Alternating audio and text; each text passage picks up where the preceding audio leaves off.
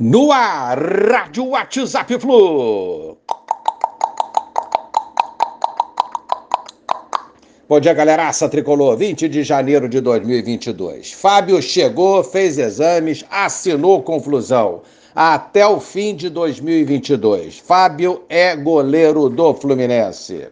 Abelão solicitou a contratação de Fábio, isso pesou muito o perigo também do Covid-19, podendo perder vários jogadores aí, a experiência do Fábio, a questão de ser um bom pegador de pênaltis também pesaram nessa contratação do Fluminense. Fábio vestirá a camisa 12, que já foi do campeoníssimo Cavalieri.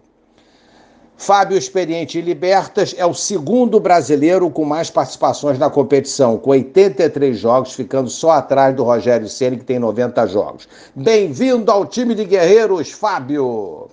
Pineida teve o seu nome publicado no BID ontem e está regularizado para jogar. Dos sete reforços antes do Fábio, excluindo o Fábio nessa relação, todos estão agora regularizados. Felipe Melo, Cristiano, Natan, David Duarte, Cano, Bigode e Pineida aptos para jogar pelo Fluminense. Eu acho que agora o plantel está fechado, aí começam a, pintar algumas dúvidas. Qual será o 11 titular? Os reforços vingarão? É, fará o Fluminense o ano de 2022 marcante, Abelão saberá administrar vaidades no elenco, e esse, o elenco, ele terá liga dentro e fora do campo? Então, é, estamos aproximando das estreias no Carioca e também na pré-Libertadores, elenco treinando duro para adquirir preparo físico e também entrosamento, né? É, ontem treino em período integral, hoje, amanhã e sábado, meio período, domingo folga.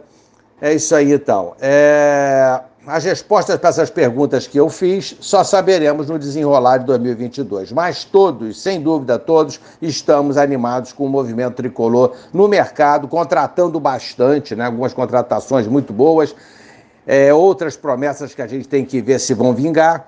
E também aliviando a folha salarial com a saída de vários jogadores, muitos deles questionados pela nossa torcida. Vamos, Fluminense! Um abraço a todos, valeu, tchau, tchau.